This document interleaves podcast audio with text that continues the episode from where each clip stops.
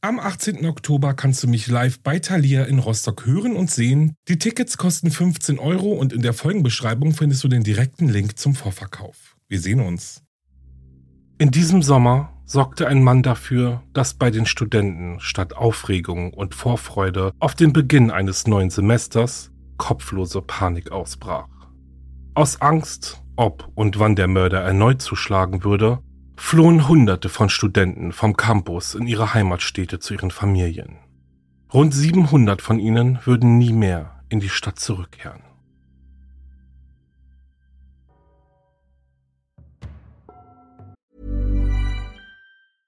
Life is full of awesome what ifs, and some not so much, like unexpected medical costs. That's why United Healthcare provides Health Protector Guard fixed indemnity insurance plans to supplement your primary plan and help manage out of pocket costs. Learn more at uh1.com. Hey, I'm Ryan Reynolds. Recently, I asked Mint Mobile's legal team if big wireless companies are allowed to raise prices due to inflation. They said yes. And then when I asked if raising prices technically violates those onerous two year contracts, they said, What the f are you talking about, you insane Hollywood ass? So to recap, we're cutting the price of Mint Unlimited from $30 a month to just $15 a month. Give it a try at mintmobile.com slash switch. $45 upfront for three months plus taxes and fees. Promoting for new customers for limited time. Unlimited more than 40 gigabytes per month. Slows. Full terms at mintmobile.com.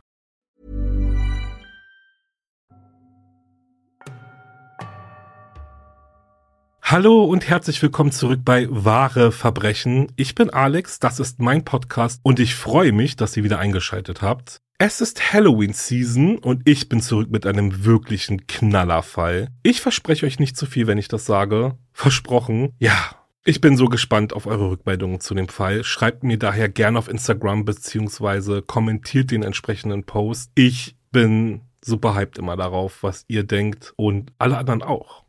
Ich habe den Fall in zwei Teile aufgeteilt, weil es einfach unheimlich viel zu erzählen gibt. Und ich hoffe, dass der Hörgenuss dadurch auch besser ist, weil ich persönlich finde es auch immer schwierig, so eine extrem lange Folge zu hören. Deswegen sucht euch selber aus, wann ihr Teil 1 und Teil 2 hören möchtet. Und im Zuge dessen keine Angst, ihr müsst nicht eine Woche warten, sondern könnt euch Teil 2 direkt nach dieser Folge anhören, wenn ihr mögt. Oder morgen oder übermorgen. Ja, naja, wenn ihr so lange auf das Ende warten könnt, natürlich.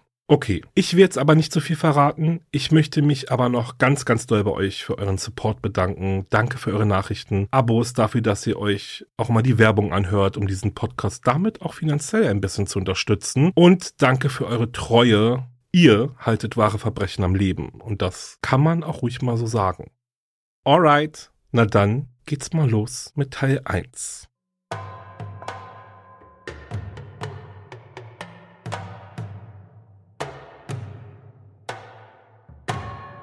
Der heutige Fall führt uns in den südöstlichsten US-Bundesstaat, zurück in die 1990er Jahre. Wir befinden uns in der schönen Universitätsstadt Gainesville in Florida. Einst hatte die Zeitschrift Money die Stadt zum 13. besten Ort zum Leben in den großen Vereinigten Staaten gekürt. Doch die brutalen Morde an fünf jungen Studenten veranlassten die amerikanischen Medien im August 1990 dazu, die Stadt in Grizzly, also grausiges Gainesville, umzutaufen. Der Schrecken begann am 26. August 1990. An diesem Sonntag bescherte der Sommer den Einwohnern von Gainesville herrliches Wetter mit heißen Temperaturen. Gegen 16 Uhr blickte der Polizist Ray Barber auf seine Armbanduhr und atmete erleichtert auf. Er freute sich, endlich am Ende seiner Schicht angekommen zu sein und nun Feierabend machen zu können. So hatte er immer noch einige Stunden Zeit, zusammen mit seiner Frau Gail im Garten zu entspannen und das herrliche Sommerwetter zu genießen. So wie der Rest der Bewohner von Gainesville es taten. Seine Frau, die ebenfalls bei der Polizei arbeitete, war an jenem Sonntag für die Nachtschicht eingeteilt gewesen. Die wenigen Stunden bis zu ihrem Dienstbeginn wollte Ray mit ihr gemeinsam verbringen. Das Ehepaar hatte ohnehin schon wenig Zeit zusammen. Während der 35-Jährige die übliche Routine abarbeitete, um sich ordnungsgemäß vom Dienst abzumelden, begann sein Funkgerät plötzlich zu knarzen. Der Dienststellendisponent gab eine Beschwerde über zu laute Musik durch. Das war für diese Jahreszeit in Gainesville nichts Ungewöhnliches. Das neue Semester hatte gerade begonnen und die Studenten feierten schon das ganze Wochenende über ausgelassen. Noch bevor er seine Überlegungen zu Ende denken konnte, rauschte das Funkgerät schon wieder. Diesmal gab der Dienststellendisponent einen Code 64 durch. Code 64 sagt dem Polizisten, dass sein Bürger Hilfe benötigte. Auch das war für Baba aber kein Einsatz, der ihm Grund zur Beunruhigung gab. Nur mit seinem pünktlichen Feierabend. Das hatte sich gerade erledigt. Der 35-Jährige beschloss sich zunächst um den Hilferuf des Bürgers und im Anschluss um die zu laute Musik zu kümmern. Er startete den Motor und fuhr los. Nur wenige Minuten später lenkte er seinen Streifenwagen auf den Innenhof der Williamsburg Village Apartments. In dem großen weißen Klinkergebäude mit seiner schwarzen Dachpappe verteilen sich auf drei Stockwerke 128 Apartments unterschiedlicher Größen. Vor allem bei Studenten waren die Williamsburg Village Apartments beliebt, weil sie erschwinglich und nur rund anderthalb Kilometer vom Campus der University of Florida entfernt waren. Noch bevor Ray Barber Gelegenheit hatte, aus seinem Auto auszusteigen, eilte ihm schon der Hausmeister der Wohnanlage entgegen. Der Mann erzählte ihm, dass ein besorgtes Ehepaar sich bei ihm gemeldet und ihn gebeten habe, die Tür zum Apartment ihrer Tochter zu öffnen. Vergeblich hatten die Eltern versucht, ihre Tochter zu erreichen. Und auch auf ihr Klingeln und Klopfen hätte sie nicht reagiert. Der Hausmeister erklärte Barber, dass er nicht bereit sei, die Verantwortung dafür zu übernehmen, die Tür der Wohnung der jungen Frau zu öffnen. Deshalb habe er die Polizei verständigt. Der 35-jährige Polizist war zunächst nicht beunruhigt. Die Polizei erhielt beinahe täglich Anrufe von besorgten Eltern, die ihre Kinder als vermisst meldeten. In der Regel tauchte ihr Nachwuchs aber binnen kürzester Zeit wieder auf, ohne einen blassen Schimmer, welche Ängste sie in ihren Eltern ausgelöst hatten. Sie berichteten ihm, dass ihre 17-jährige Tochter Christina wusste, dass ihre Eltern an jenem Morgen von Jacksonville herübergefahren waren um sie zu besuchen. Seit Freitag hätten sie das Mädchen aber nicht mehr erreichen können, sich aber zunächst noch nichts dabei gedacht. Doch jetzt, wo sie auch zu der geplanten Verabredung mit ihren Eltern nicht zu Hause war, ihr Auto aber noch in der Nähe des Apartments stand, machten sie sich große Sorgen, dass ihr etwas zugestoßen sein könnte. Außerdem, erzählte das Ehepaar weiter, konnte auch die Mutter von Christinas Mitbewohnerin, der ebenfalls 17-jährigen Sonja Larsen, ihre Tochter seit dem Vortag nicht mehr erreichen. Barber versuchte sich nichts anmerken zu lassen. Doch langsam begann auch er sich ein bisschen unwohl zu fühlen. Doch er versuchte sich zu beruhigen. Er darf sich nicht von der Aufregung der Angehörigen anstecken lassen. Sicher würde sich die Situation schon bald auflösen. Der Polizist wies das Ehepaar Paul an, vor dem Gebäude zu warten, während er mit dem Hausmeister zum Apartment der Mädchen in den zweiten Stock des Hauses hinaufging. Nur widerwillig erklärten sich Christinas Eltern bereit, der Anweisung des Polizisten Folge zu leisten. An der Wohnung angekommen, klopfte Barbara mehrmals fest mit seiner Faust gegen die Holztür. Doch im Inneren blieb es still. Niemand antwortete auf seine Rufe. Er versuchte, durch ein Fenster in der Wohnungstür zu spähen, konnte aber auf Anhieb nichts Ungewöhnliches entdecken. Der Hausmeister reichte Barbara den Generalschlüssel, doch egal wie oft der Polizist versuchte, den Schlüssel im Schloss herumzudrehen, aus irgendeinem Grund wollte sich die Tür nicht öffnen lassen. Kurzerhand beschloss der Polizist mit der Rückseite seiner Stabtaschenlampe das kleine Fenster in der Tür einzuschlagen. Mit einem lauten Krach ging die Scheibe zu Bruch und die Scherben flogen in den dahinterliegenden Raum. Aus dem jetzt offenen Fenster drang ein fürchterlich unangenehmer Geruch nach draußen. Ein Blick in das vor Ekel verzogene Gesicht des Hausmeisters verriet dem Polizisten, dass auch er den Ernst der Situation erfasst hatte. Barbara langte durch das zerschlagene Fenster und versuchte, die Tür zu entriegeln. Doch ohne Erfolg. Am Türrahmen waren Einkerbungen zu sehen. Später wird sich herausstellen, dass der Mörder die Tür mit einem Schraubenzieher aufgehebelt hatte. Warum sich die Tür nun aber nicht mehr öffnen ließ, ist nicht bekannt. Barbara wollte jetzt keine Zeit mehr verlieren. Gemeinsam traten Hausmeister und Polizist so lange auf die Tür ein, bis das massive Holz endlich nachgab und zu bersten begann. Mit der Hand an der Waffe ging Barner in das Apartment und der Quelle des üblen Gestanks entgegen. Sein Weg führte ihn in ein Zimmer, das offensichtlich als Schlafraum diente. Auf dem Bett lag der grotesk verdrehte, blutverschmierte, nackte Leichnam einer jungen Frau. Die Arme hatte sie weit über ihren Kopf ausgestreckt. Ein kurzer Blick verriet Barber, dass er dem Mädchen nicht mehr helfen konnte. Er drehte sich auf dem Flur um und inspizierte immer noch die Hand an der Waffe den Rest der Wohnung. Dabei entdeckte er ein weiteres totes Mädchen. Auch ihr Körper und ihre Gliedmaßen waren grotesk verdreht. Schnell wandte Barbara den Blick von den offensichtlich ermordeten Studentinnen ab. Der Polizist musste schlucken. Er machte den Job nicht erst seit gestern und hatte geglaubt, durch seine ganzen Einsätze, die nicht immer schön waren, abgehärtet zu sein. Aber so etwas Schreckliches hatte der 35-Jährige noch nie gesehen. Obwohl er die Leichen der beiden Teenagerinnen nicht weiter betrachtete, sah er auf den ersten Blick, dass der Mörder mehrfach auf seine Opfer eingestochen und ihre Körper verstümmelt hatte, bevor er sie in diese Position brachte, um einen maximalen Schockeffekt bei den Menschen auszulösen, die sie finden würden. Der Rechtsmediziner stellte später fest, dass der Täter beide Mädchen vergewaltigt hatte. Mit weichen Knien ging Barbara aus dem Apartment heraus und machte sich auf den Weg zurück in den Innenhof, wo Christinas Eltern ängstlich auf seinen Bericht warteten. Das war der Teil seines Berufs, den er hasste. Angehörigen mitteilen, dass einer ihrer Liebsten tot war. Doch noch bevor er ein Wort herausbringen konnte, merkten die Pauls an dem abgewandten Blick des Polizisten, dass ihre schlimmsten Befürchtungen wahr geworden waren. Barbara und der Hausmeister hatten Mühe, die verzweifelten Eltern davon abzuhalten, zu ihrer toten Tochter zu stürmen.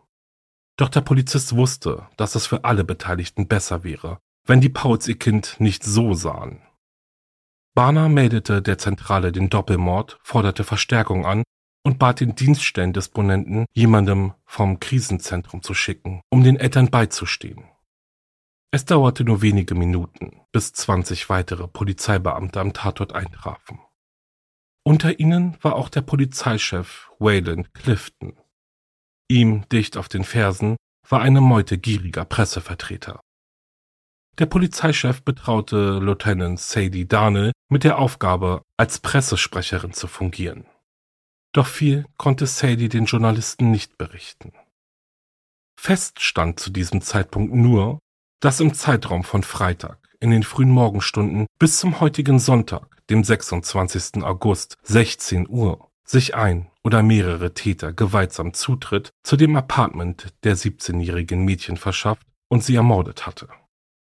Erst später werden die Ermittler herausfinden, dass die beiden Opfer in der Nacht vom 23. auf den 24. August getötet wurden.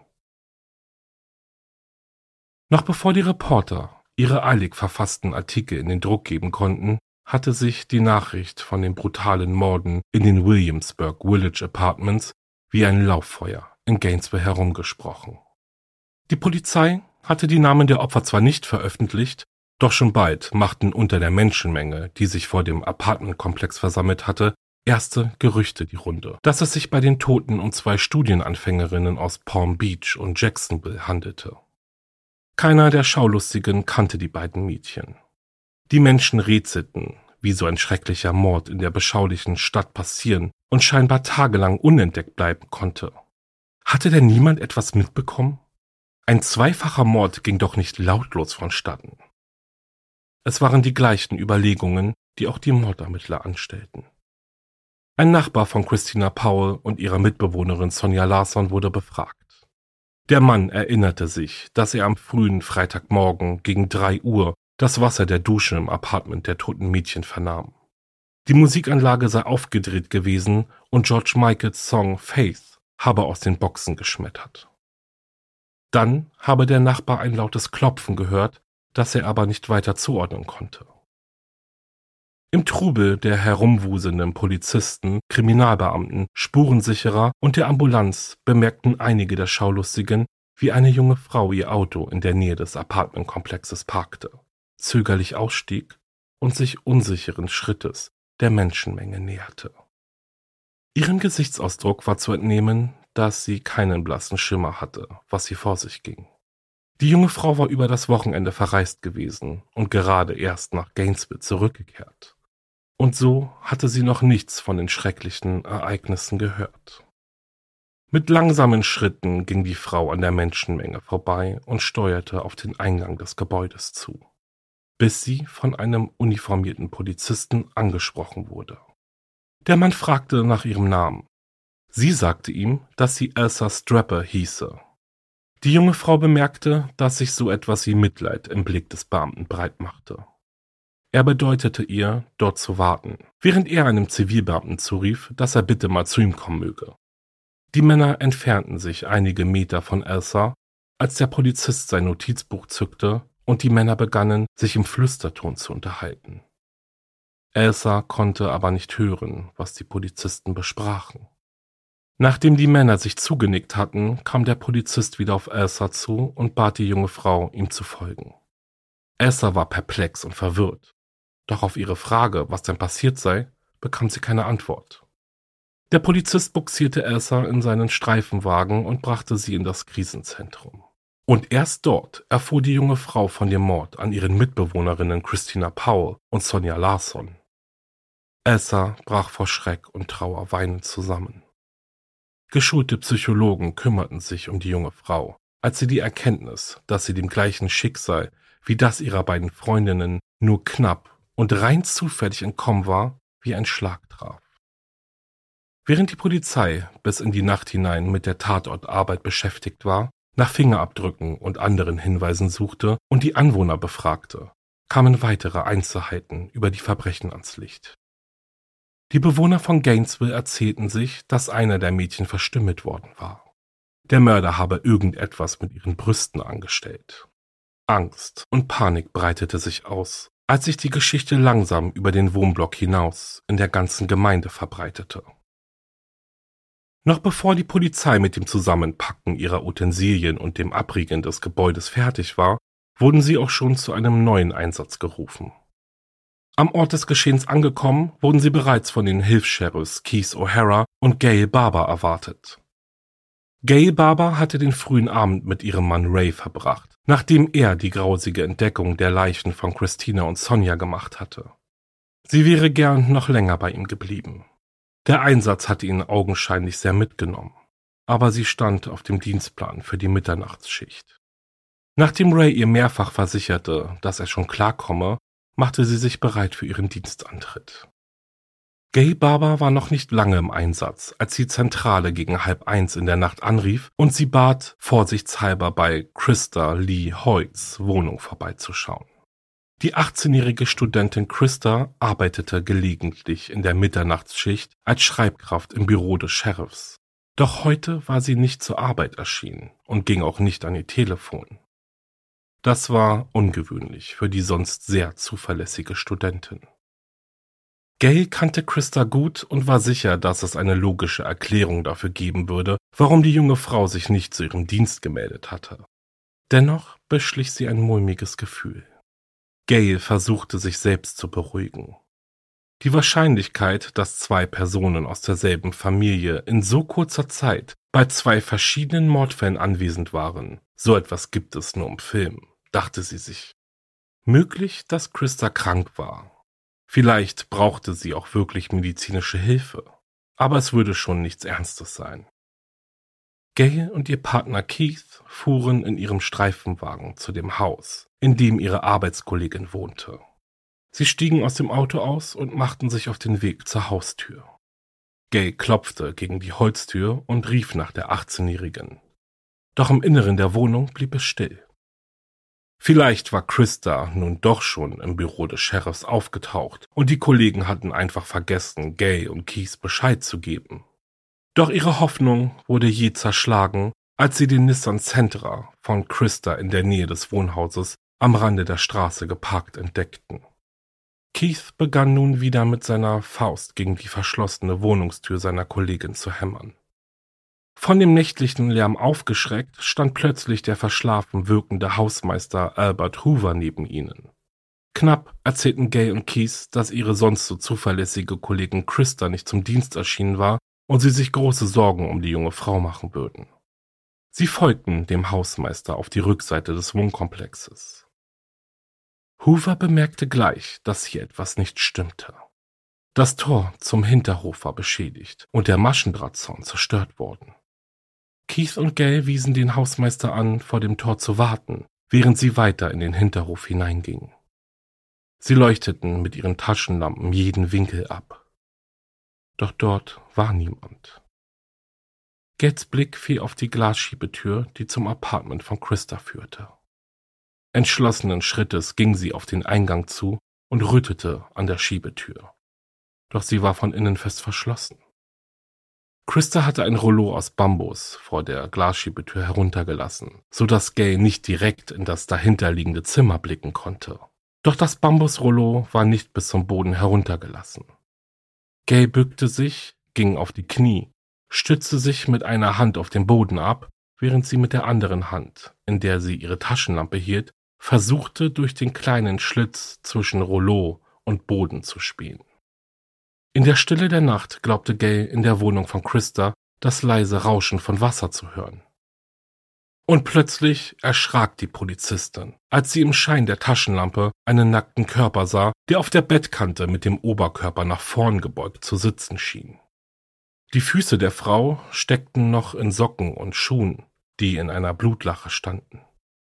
Gay beugte sich noch ein wenig weiter herunter und drehte die Taschenlampe ein wenig, um vielleicht noch mehr Einzelheiten in dem Raum erkennen zu können. Der Lichtkegel der Taschenlampe wanderte an den Beinen der Leiche hoch, bis Gay entsetzt feststellen musste, dass der Mörder sein Opfer enthauptet hatte. Erst als die Leiche der jungen Frau abtransportiert wurde, stellten die anwesenden Mordermittler fest, dass der Mörder sein Opfer vom Brustbein bis zum Schambein sorgfältig aufgeschnitten hatte. Der Rechtsmediziner bestätigte später, dass die junge Frau zudem von ihrem Mörder vergewaltigt worden war. Gay und Keith liefen schnell zurück zu ihrem Streifenwagen, um die Wache zu benachrichtigen und Verstärkung anzufordern.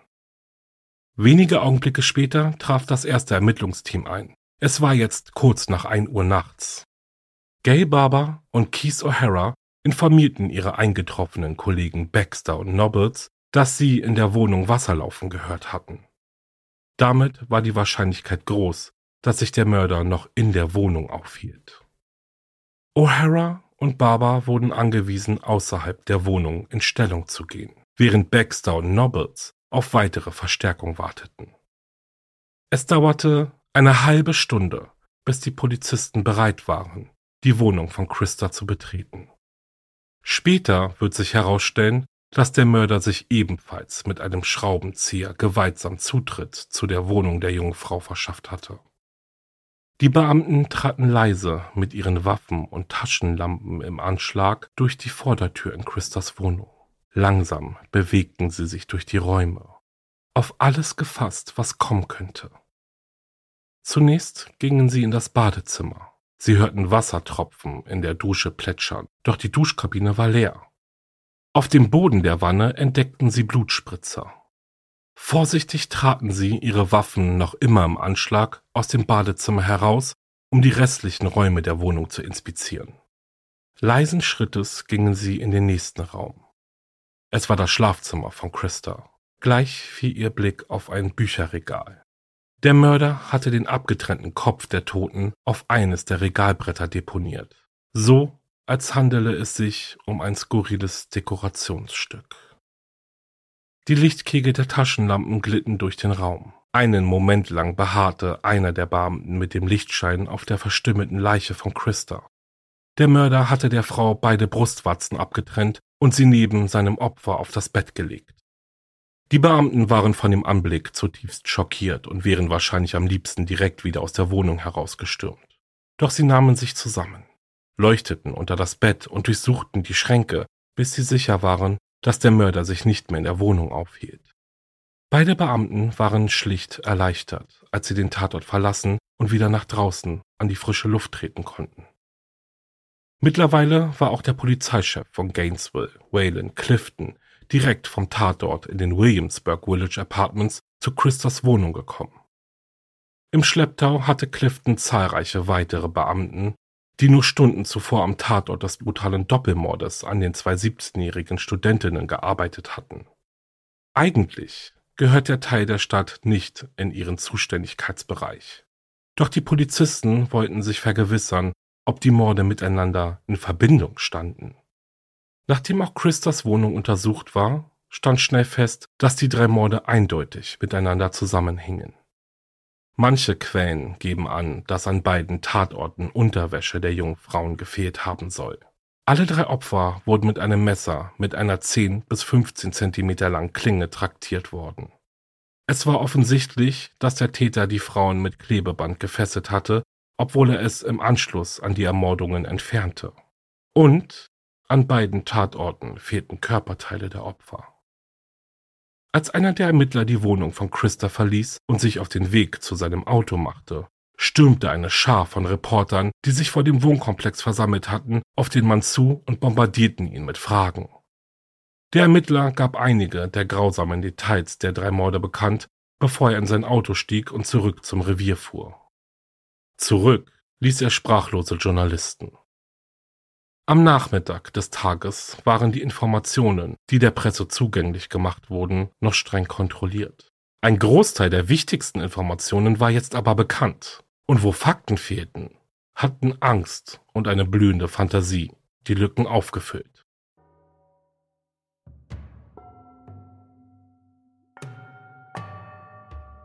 Die ersten Artikel, die in der lokalen Gainesville Sun erschienen, waren selbst ohne Ausschmückung grauenhaft zu lesen. Die Ausgaben wurden so schnell verkauft, dass die Verkäufer kaum damit hinterherkamen, die Zeitungsständer mit weiteren Exemplaren wieder aufzufüllen. Die Studenten, aus deren direkter Mitte die Opfer herausgerissen wurden, fühlten sich verletzlich und angreifbar. Die Grausamkeit der Verbrechen, die öffentlich breitgetreten wurden, und die Vorstellung, dass ein messerschwingender Mörder in der Stadt lauerte, verstärkte ihre Angst nur noch mehr. Christina und Sonja waren Studienanfängerinnen an der University of Florida, während Christa im zweiten Jahr am Santa Fe Community College war. Jeder konnte der Nächste sein. Die Ermordung von Christa bedeutete, dass der Mörder seine Opfer möglicherweise nicht kannte und sie willkürlich ausgewählt hatte. Die Mädchen besuchten ja nicht einmal dieselbe Schule. Am folgenden Montag, am 27. August 1990, wurde eine Sonderkommission gebildet. Ihr gehörten die besten Tatorttechniker und Ermittler sowie Vertreter des Florida Departments of Law Enforcement und der Florida Highway Patrol sowie zehn der renommiertesten Verhaltensspezialisten des FBI an. Am Montagabend fand die erste Pressekonferenz statt. Die Polizei versuchte die Öffentlichkeit zu beruhigen und einige der angsteinflößenden Gerüchte aus der Welt zu schaffen. Doch da viele Details der Tatumstände aus taktischen Gründen unter Verschluss gehalten werden mussten, gab es für die Ermittler nur wenig zu sagen, um die verängstigte Gemeinde zu beruhigen. Was hätten sie aber auch sagen sollen? Tatsache war, dass drei junge Frauen in ihren Wohnungen vergewaltigt und brutal ermordet worden waren. Höchstwahrscheinlich von demselben Mörder, der noch immer irgendwo da draußen sein Unwesen trieb. Die Telefonleitungen in Gainesville waren zum Teil über Stunden hinweg überlastet, weil Studenten zu Hause anriefen, um ihren Eltern zu versichern, dass sie in Sicherheit waren, und Eltern ihre Kinder anriefen, nur um ihre Stimmen zu hören. Anrufer aus dem ganzen Land meldeten sich bei der Polizei in Gainesville und wollten wissen, ob es stimme, dass ein Serienmörder frei herumlief. Studenten, die Angst hatten, allein in ihre Wohnungen zurückzukehren, schlossen sich zusammen, so dass fortan teilweise bis zu zwölf Personen zusammen in einem Apartment wohnten. Niemand ging mehr tagsüber allein spazieren und des Nachts schon mal gar nicht. Junge Frauen hüteten sich vor anderen Studenten, die sie nicht kannten, denn wie sollten sie sicher sein, dass der Mörder nicht einer von ihnen war? Niemand schien mehr sicher zu sein. Am nächsten Tag, dem 28. August 1990, erreichten Angst und Panik in der Gemeinde von Gainesville ihren Höhepunkt. An jenem Dienstag wurden zwei weitere Leichen gefunden. Anders als bei den vorangegangenen Morden war eines der Opfer männlich gewesen. Hatten sich die männlichen Studierenden zuvor noch sicher gefühlt und ihren weiblichen Kommilitoninnen ein Gefühl von Sicherheit vermitteln können, war es damit nun auch vorbei. Die Opfer waren Tracy Ines Paulus und Manuel R. Taboada, beide 23 Jahre alt. Sie waren seit der Highschool befreundet und beschlossen, sich eine Zwei-Zimmer-Wohnung im Erdgeschoss der Gatorwood Apartments zu teilen, nachdem der vorherige Mitbewohner von Manuel, den alle nur Manny nannten, ausgezogen war. Es war sieben Uhr am Morgen gewesen, als Tommy Carroll, einer von Mannys Freunden, bei den Gatorwood Apartments eintraf. Ein gemeinsamer Freund hatte ihn gebeten, nach Manny und Tracy zu sehen, da er selbst nicht in der Gegend wohnte. Der gemeinsame Freund Chris Pascarella hatte seit Sonntag versucht, Money telefonisch zu erreichen, doch ohne Erfolg. Chris machte sich deshalb große Sorgen um seinen Kumpel und dessen Mitbewohnerin. Auf Tommys Klopfen reagierte aber niemand im Inneren des Apartments, so dass Chris den Verwalter der Gatorwood Apartments anrief. Direkt schickte die Verwaltung einen Mann namens Christopher Smith, ihren Hausmeister. Als Tommy dem Hausmeister berichtete, dass er auf sein Klopfen keine Antwort erhalten hatte, holte Smith seinen Generalschlüssel heraus und öffnete die Tür. Die beiden Männer brauchten nicht in das Apartment einzutreten, um zu sehen, was dort Schreckliches geschehen war. Tracys nackter, blutverschmierter Körper lag im Flur zwischen den beiden Schlafzimmern. Auch hier stellte der Rechtsmediziner später fest, dass die Frau vergewaltigt wurde. Ermittler, darunter auch einige, die bereits am Tatort in Christinas Wohnung gearbeitet hatten, trafen kurze Zeit später am Tatort ein. Gleich bemerkten sie, dass Tracy anders als die vorherigen weiblichen Opfer nicht verstümmelt wurde. Vielleicht, so mutmaßten die Kriminalisten, war der Mörder gestört worden, bevor er seine sadistischen Fantasien an der jungen Frau ausleben konnte. Money wurde in seinem Bett gefunden, wo der Mörder ihn scheinbar im Schlaf überrascht und mit einem Messer attackiert hatte. An den Wunden an seinen Armen schlossen die Ermittler, dass Money sich vor seinem Tod heftig gegen seinen Mörder gewehrt hatte. Mit der Entdeckung der vierten und fünften Leiche geriet Gainesville auch in den Blickpunkt der nationalen Medien.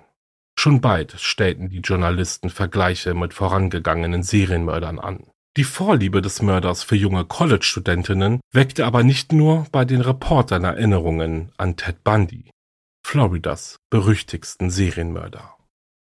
Ted Bundy war erst im Jahr zuvor auf dem elektrischen Stuhl hingerichtet worden, nachdem er 1978 wegen einer Reihe von Morden an jungen Studentinnen in der Gegend von Tallahassee zum Tode verurteilt wurde. In einem der zahlreichen Zeitungsberichte wurde auch die Ähnlichkeit zwischen den Morden in Gainesville und den berüchtigsten Mörder der Welt, Jack the Ripper, hervorgehoben. Und fortan wurde der Serienmörder in der Öffentlichkeit nur noch der Gainesville Ripper genannt. In der Polizeizentrale gingen Tausende von Anrufen aus der Bevölkerung ein. Es machte den Anschein, als könnte jeder Einwohner von Gainesville einen verdächtigen Kandidaten für die Morde benennen. Alle genannten Personen mussten auf mögliche Verbindungen zu den Morden überprüft werden. Und dabei schien ein Name immer wieder aufzutauchen. Edward Louis Humphrey.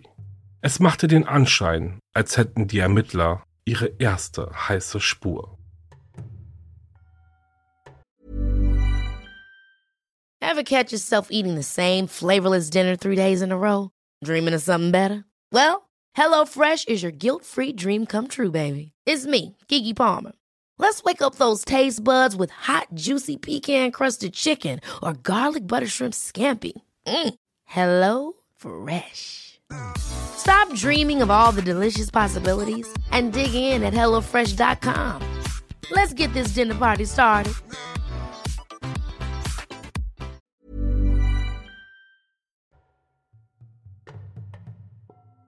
Auch Officer Lonnie Scott meldete ihren Vorgesetzten ihren seltsamen Nachbarn Edward Humphrey. Von vielen Gainesvillern, die im Laufe des Sommers mit dem jungen Mann in Kontakt gekommen waren, hatte die Polizistin eine Reihe ähnlich merkwürdiger Berichte über ihn erhalten. Der Verwalter der Gatorwood Apartments, in denen Tracy und Manuel ermordet worden waren, berichtete, dass Humphrey vor einiger Zeit gebeten worden war zu gehen, nachdem er sich mit seinen Mitbewohnern gestritten hatte, die ihn loswerden wollten, weil er sich seltsam verhalten und schlafwandeln würde.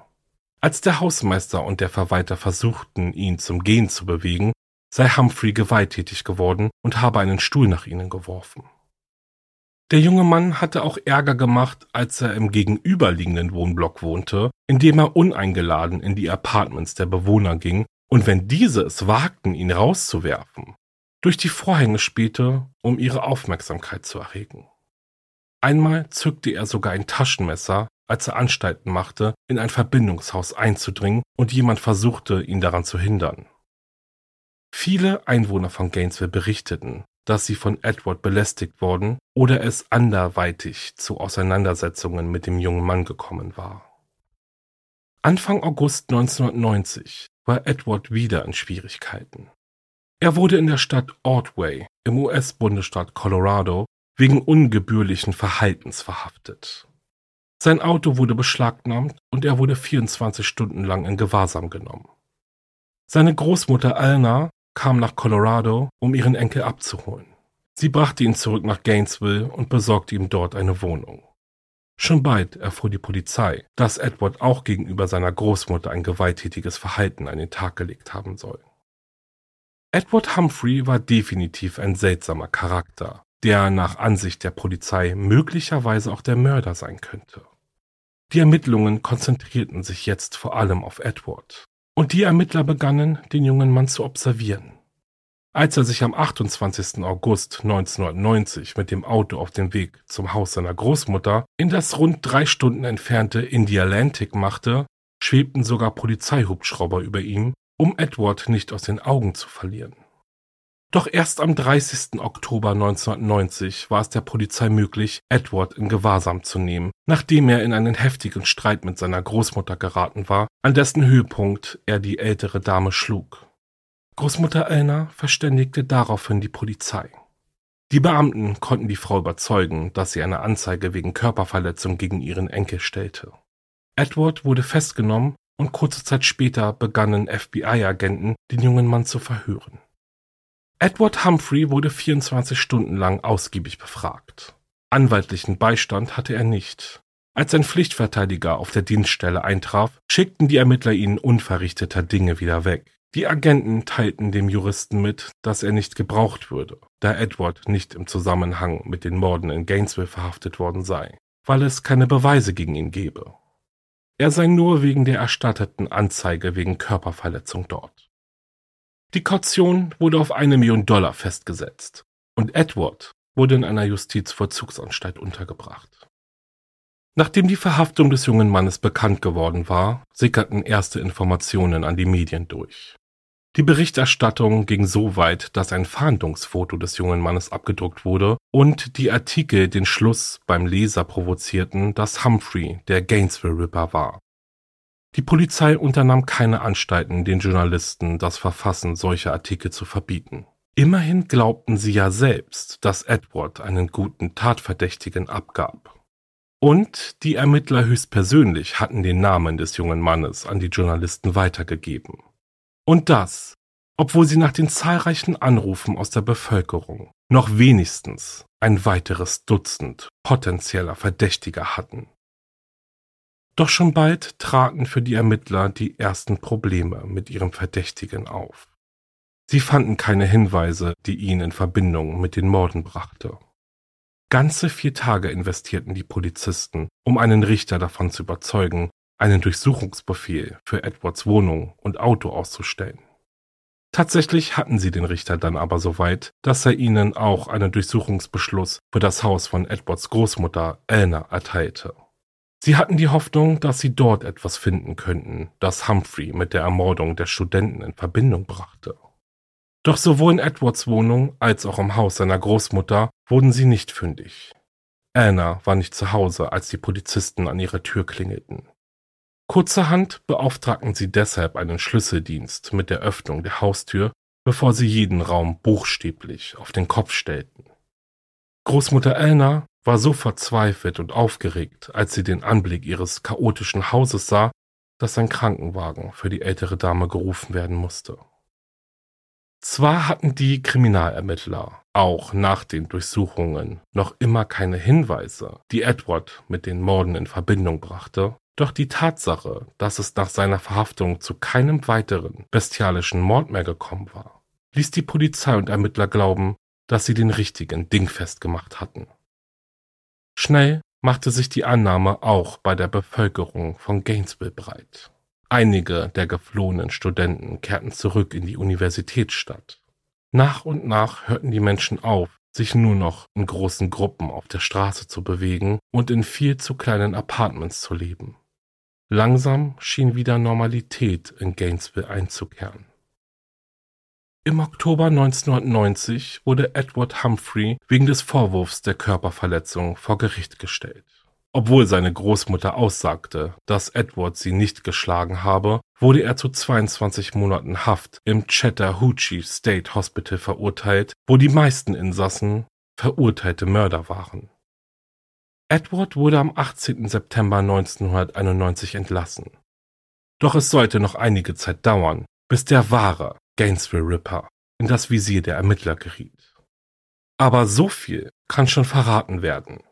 Edward erhielt nie eine öffentliche Entschuldigung für die Vorwürfe, welche die Behörden gegen ihn erhoben hatten.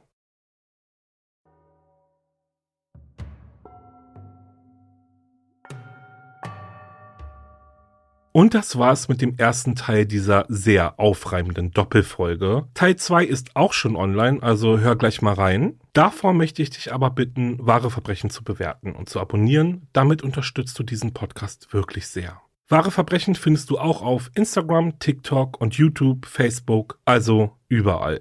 Und ein kurzer Hinweis noch, ab dem 31.10. startet die zweite Staffel meines Podcasts Paranormale Verbrechen und diesen kannst du kostenlos und überall hören, wo es Podcasts gibt. Also dann, bis gleich.